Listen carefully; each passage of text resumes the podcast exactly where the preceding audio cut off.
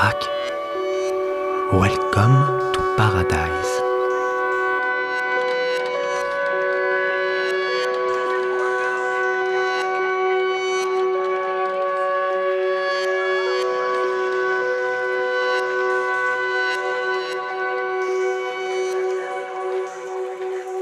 Jack. Mardi 5 juin. Vol Los Angeles Anchorage, 6h du matin. L'arrivée au-dessus d'Anchorage à l'aube me donne des frissons. Les montagnes enneigées à perte de vue d'un côté, la mer sombre de l'autre, et le lever de soleil rouge vif, cette grande ville ne semble pas exister. Cette vision à travers le hublot de l'avion réveille des souvenirs et je ressens cette excitation propre au voyage, malgré une nuit presque blanche. Deux ans plus tôt, nous tombions nez à nez avec une famille d'élans à quelques mètres du tarmac de cet aéroport, avant de nous endormir dans le coffre de notre Pathfinder, face à la mer, sous le bruit incessant des avions au-dessus de nos têtes. Autour de nous, les rires et les cris des jeunes du coin, venus impressionner leurs copines sur ce parking avec leurs bolides en tout genre. À Kodiak, le soleil est couvert par une brume épaisse.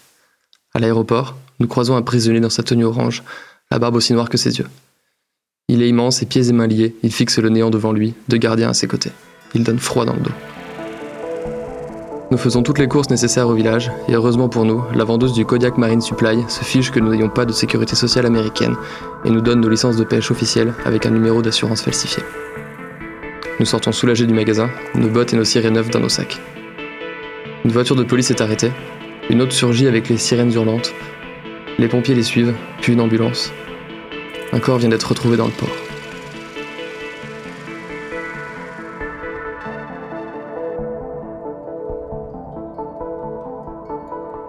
L'avion qui nous amène à Larsen Bay vole bas à cause des nuages. En chemin, nous apercevons quelques chèvres des montagnes avec leur long pelage blanc et deux petites cornes pointues. Nous apercevons vite Darren Byler sur la piste d'atterrissage en terre, souriant derrière ses lunettes de soleil noir adossées à son pick-up, dans son éternel blouson Carhartt, son jean délavé et ses bottes extra tough renforcées.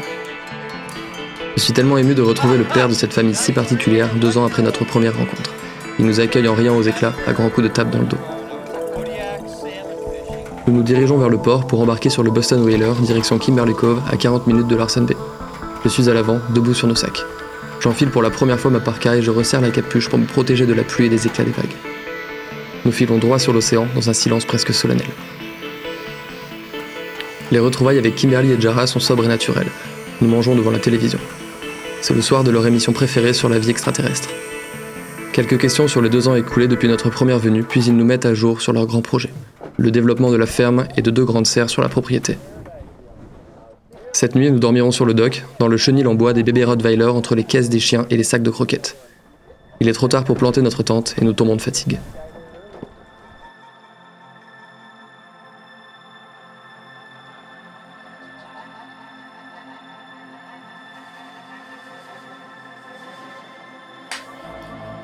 C'est assez fort pour nous de rencontrer Kimberly et de nouveau parce qu'on les avait découverts il y a deux ans pendant notre premier voyage en Alaska. On les avait rencontrés sur internet et puis on avait fini par venir chez eux pour les aider à travailler sur des projets avec leur ferme. On avait passé trois semaines, à Kimberly Cove. C'est eux qui nous ont proposé de revenir là deux ans plus tard maintenant pour, pour participer à la saison de pêche. C'est vraiment des personnages atypiques, ils sont très particuliers. On est, on, a, on, a, on était un peu choqués de, de, certaines de leurs réactions, certaines de l'opposition, euh, cet enthousiasme d'entrepreneur qui définit un peu euh, les Américains.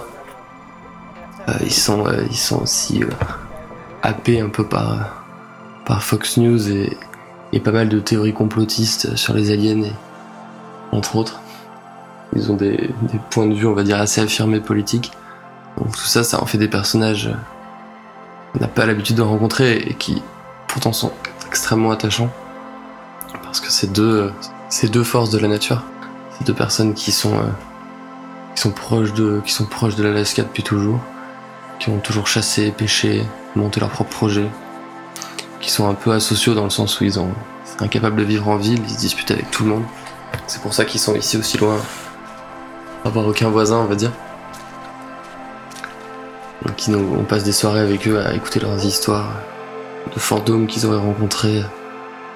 Kim, elle, sur le, dans le Queen Marie 2 qu'elle qu'elle visitait une fois. Elle, a été happée par le, par le fantôme du capitaine qui l'a amené dans, le, dans les méandres de ce grand paquebot. elle aurait rencontré une dame blanche dans la salle de bain. Ils sont toujours à la limite de la folie où on se demande et puis ils sont tellement persuadés de ce qu'ils racontent. Et à côté de ça, tellement terre à terre à d'autres moments que c'est assez déroutant. Mais voilà, on continue de vivre avec eux, c'est un vrai plaisir de les, retrouver. On, on est là pour la pêche, donc on, on attend d'aller pêcher.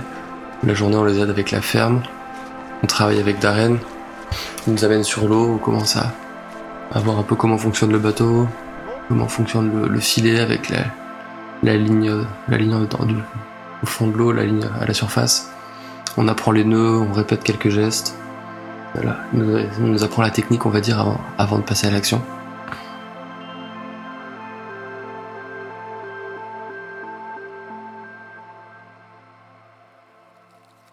Mercredi 13 juin, 22h. Au sommet du mont Piarac, Simon est en train d'écrire. Pendant ce temps, je dévale la colline en quête d'eau pour la nuit. Je passe près du poulailler, je frappe mes bottes contre le ponton pour les décroter, je traverse la passerelle, puis j'entre plus vraiment sur le dock en vérifiant que les gardiens canins m'ont bien remarqué. Cela, vous ne voulez pas les surprendre. Je remonte à travers le petit bois. Simon est assis en face de notre fameuse vue. Il a un stylo dans la main et regarde attentivement son cahier. Je dépose l'eau, j'attrape soigneusement mon carnet et je m'assois à côté de lui pour graver quelques moments. On entend juste le bruit du vent et de nos stylos. Nos visages se tournent vers l'horizon comme pour chercher l'inspiration ou fouiller dans notre mémoire, puis se baissent sur les pages blanches pour les remplir.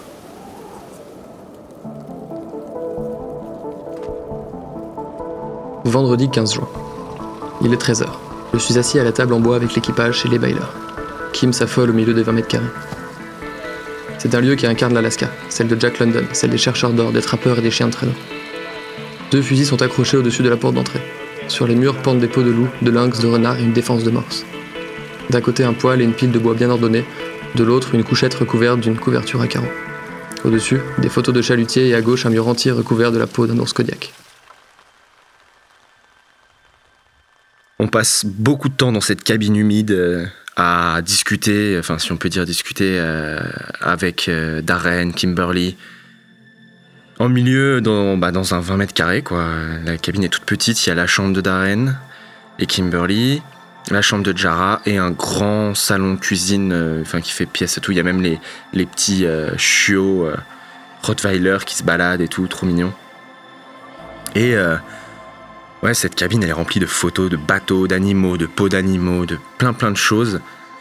Euh, souvent euh, en référence, enfin, ou des souvenirs des, des vies passées qu'ils ont eues, en particulier Darren, euh, qui a été chasseur d'ours. On a ses DVD de chasse à l'ours quand il avait son propre show TV, les photos des bateaux de pêche quand il était tout jeune, qu'il avait acheté son premier bateau de pêche commerciale. Kimberly, elle, elle était euh, guide de pêche. Donc, enfin, les deux, c'est euh, monsieur et madame euh, Alaska.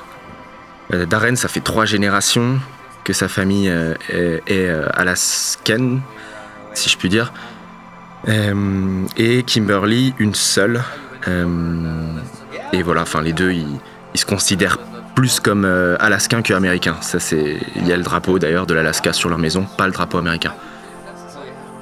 Et ils sont partis habiter sur la côte ouest de l'île Kodiak, donc là où ils sont, à Kimberly Cove Farm, comme l'a nommé euh, Darren. Et ont monté leur ferme, donc il y a des cochons, des poulets, beaucoup de chèvres, une serre, et euh, l'objectif est un peu d'être en autarcie, euh, même s'ils le sont quand même pas du tout, parce qu'ils ont plein de matériel qui marche avec de l'essence, enfin, qu'ils doivent récupérer. Et ils habitent euh, à une heure à peu près en bateau du premier village, donc des premiers gens qui habitent. Euh, les... Il y aura des constructions un peu plus proches qu'une heure, mais ça va être des cabines de chasse qui sont quasiment euh, jamais occupées à part certaines fois. Donc vraiment, on peut marcher des heures, des heures, voire des jours. Dans certaines directions, il n'y a rien. Et ils sont vraiment coupés du monde, et c'est un choix de vie. Et euh, 8 ans comme ça, avec Jara Havani qui est née dans, ce, bah, dans cette vie, qui est la petite fille. Et on se retrouve, euh, bah, nous, au milieu de ça, pour la deuxième fois. Donc on connaît un peu le, terrain, on a déjà exploré pas mal euh, la baie, etc. Et ils vivent euh, évidemment bah, avec tout ce qui les entoure, la forêt et ce qui va avec, les ours, les chèvres sauvages, les loutres, les baleines, et ça rythme aussi un peu les journées. Et bah pour nous, c'est incroyable. C'est ouais, c'est une explosion de vie sauvage tous les jours. Et euh, et on, on, on envie ce cadre de, de nature complètement incroyable.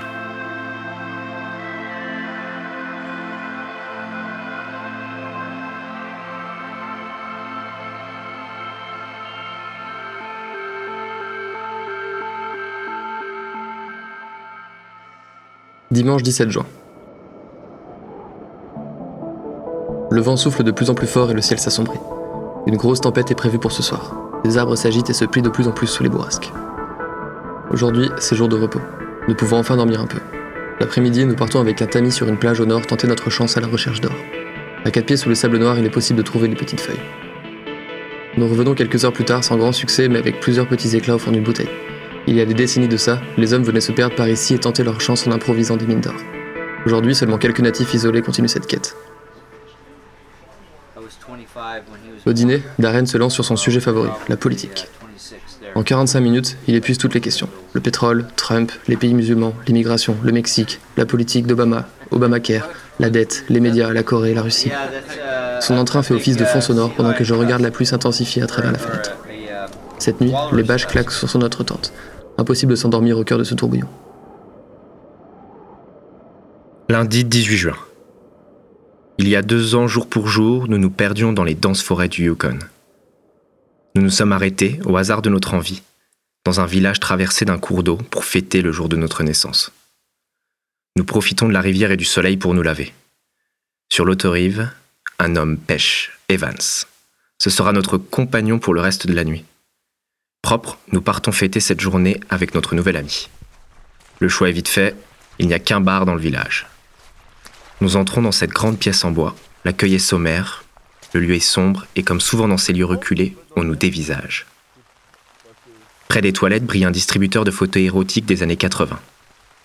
Dans la salle derrière nous trône un billard poussiéreux et à côté du comptoir tenu par une forte blonde sourcils froncés, il y a un jeu de fléchettes. Il est difficile d'expliquer à la rude barman que nous sommes nés le même jour, alors que nous présentons nos cartes d'identité pour recevoir notre fameux shot d'anniversaire. Elle s'étonne et son visage montre une lueur de sympathie l'espace d'un instant.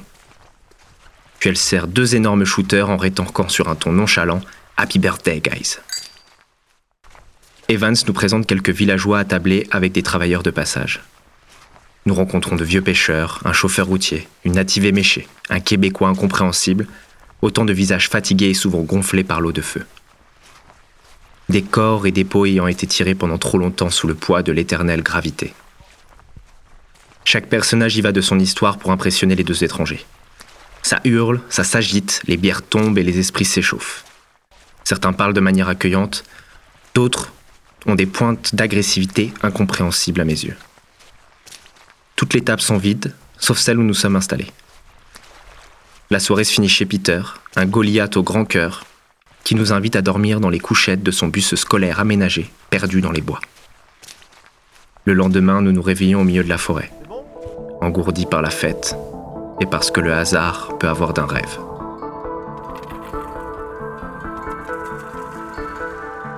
Mercredi 20 juin. Darren lance le DVD de l'ancien show télévisé qu'il animait en tant que guide de chasse à l'ours.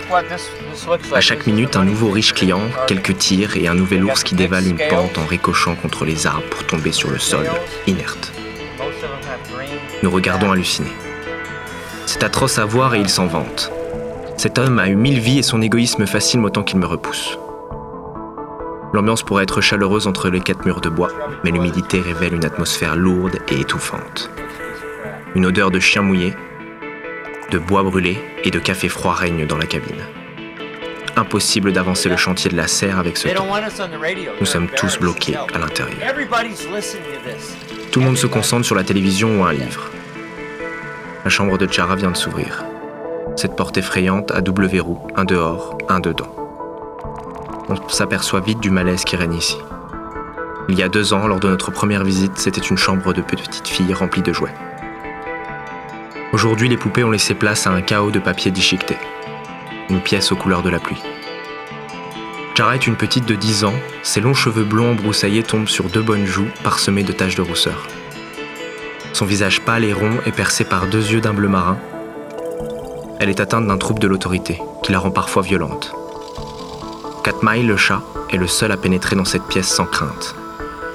L'isolement, les médicaments, son environnement, rien de tout ça n'a l'air d'arranger les choses. Brusquement, elle sort les yeux écarquillés et crie à sa mère My TV is not working, why, why, why?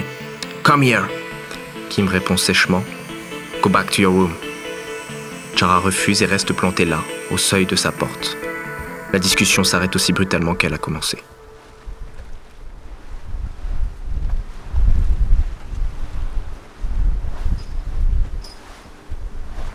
Dimanche 24 juin. Darren est inquiet pour les bateaux. Le vent souffle trop fort. Alors nous dévalons de nouveau la colline jusqu'au ponton. La lumière du crépuscule rase les montagnes. Dans le fond, nous observent les pics enneigés. Plus près, les sommets verts se perdent dans la brume. En bas, je vois les côtes noires et escarpées de Kodiak. Quelques derniers rayons percent les nuages.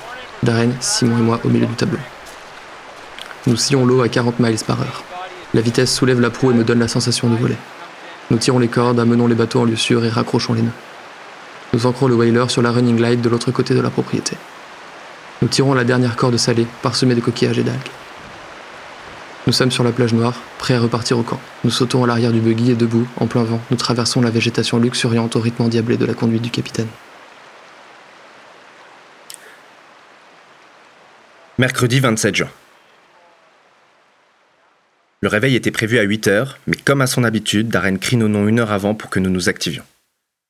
Nous embarquons à marée basse pour longer la côte jusqu'à la pointe nord, Chief Cove, toujours à la recherche d'un endroit qui conviendrait à notre opération de scène. Après une heure sur la mer, le vent se lève et les vagues se creusent. Darren est content d'avoir pu examiner la côte pour les prochains jours, mais les conditions météo ne nous permettent toujours pas de mettre le fil à l'eau. Notre seule récompense, cette matinée était un défilé de vie sauvage. Des baleines au loin et des otaries attroupées sur les plages qui nous regardent. Nous avons même croisé deux jeunes biches qui nageaient devant notre bateau, prises au piège par la marée haute, sur une petite île à quelques dizaines de mètres de la côte. Des loutres en pagaille nous regardent filer sur l'eau avec leur flingue naturelle, retournée sur le dos. Sur le chemin du retour, la météo empire encore, et certaines vagues manquent de passer par-dessus bord. Tout le monde se tient à une corde, le regard fixé droit devant, sous nos capuches. Personne ne parle. Nous sommes exposés aux remous et aux vagues. Il faut se mettre à l'abri le plus vite possible. La mer est noire et les nuages de plus en plus menaçants. Nous croisons un autre bateau de pêche. Des regards s'échangent, quelques rapides signes de tête, mais aucun mot. Leur filet est vide aussi. Pas de regret, les saumons sont bel et bien absents. Un peu plus tard, une fois au campement, Darren me passe un savon car je l'ai pris en photo à son insu, et ce malgré ses consignes, alors qu'il tenait son fusil à pompe. Ses problèmes judiciaires lui interdisent le port d'armes. Il le prend pourtant avec lui dès qu'il s'éloigne du camp. Selon lui, si les autorités viennent nous faire un contrôle des licences, elles ne manqueront pas de fouiller nos appareils photo et même les carnets pour trouver quelque chose contre lui. Sa paranoïa le rend méchant.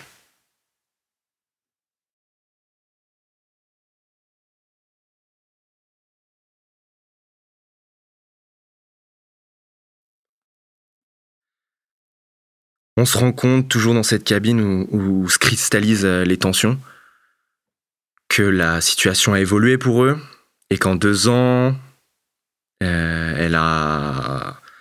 Enfin, elle s'est dégradée. Et on le voit euh, dans les relations, et en particulier dans cette cabine, comme on est paradoxalement au milieu des étendues sauvages et à la fois euh, enfermé. Heureusement, bah, on s'entraîne beaucoup à la pêche et euh, Darren nous apprend énormément de choses. Il a l'air d'être super content en plus lui de reprendre son ancien métier. Et euh, bah, pour nous qui avons jamais pêché, euh, on a tout à apprendre et il nous, montre les postes qu'il faut faire, pas faire, comment repérer les poissons, quelles sont les différentes stratégies. Et c'est incroyable, c'est incroyable d'avoir des cours. Pour le moment, il n'y a pas de poissons, donc plutôt du temps à la ferme avec les animaux. Donc bah, c'est une vie même s'ils ont installé pas mal de, commodités, c'est une vie qui est, rude. Hein. C'est douche froide euh, tous les jours. Euh, la chasse, c'est un seau d'eau. Euh, il faut ramasser la nourriture pour les animaux.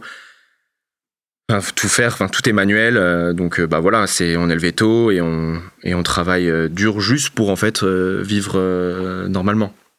On a des moments de pause. On regarde un peu la télé. Quand le générateur est, est branché. Voilà. Et on se retrouve euh, ici, et sinon, bah, au milieu de rien, quand on va pêcher, enfin s'entraîner à pêcher parce qu'il n'y a pas encore beaucoup de poissons, comme je disais. Et avec le capitaine euh, un peu fou qui, bah, qui nous apprend toutes ces techniques, et on est au milieu de cadres, mais tous plus fous les uns que les autres. euh, et on campe sur des plages magnifiques euh, avec les bateaux euh, protégés dans une baie à côté. Vraiment, ça c'est. C'est trop bien quand on part en camp de pêche.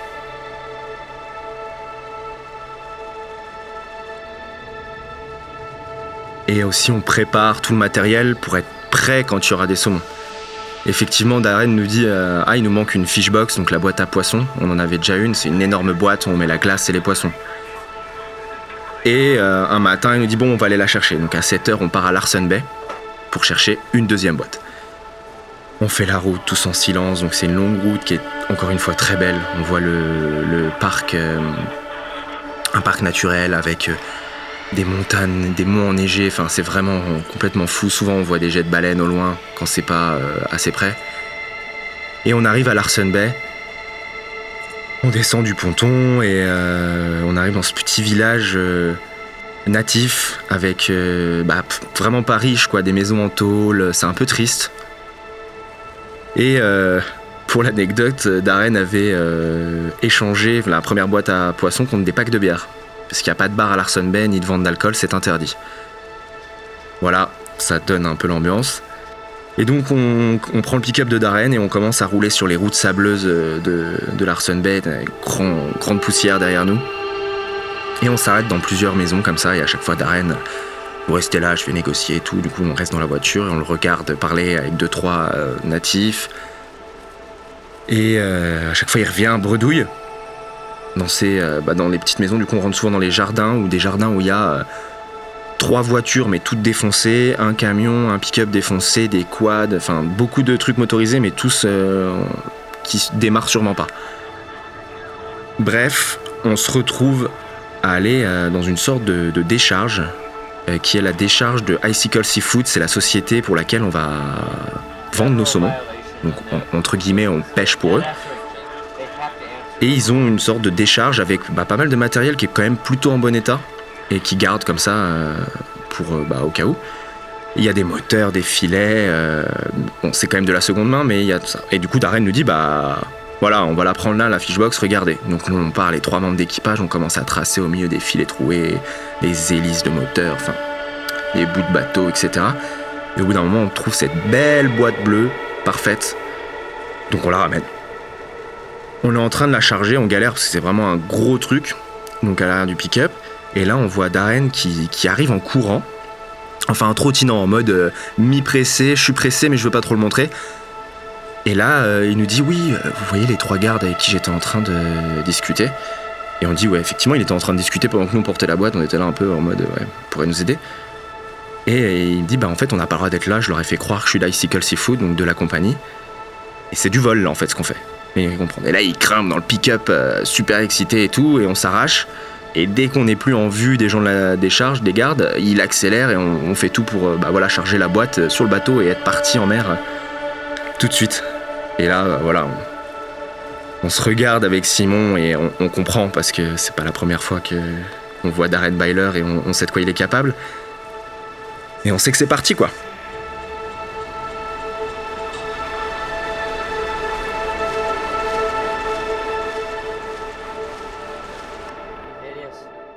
Jak?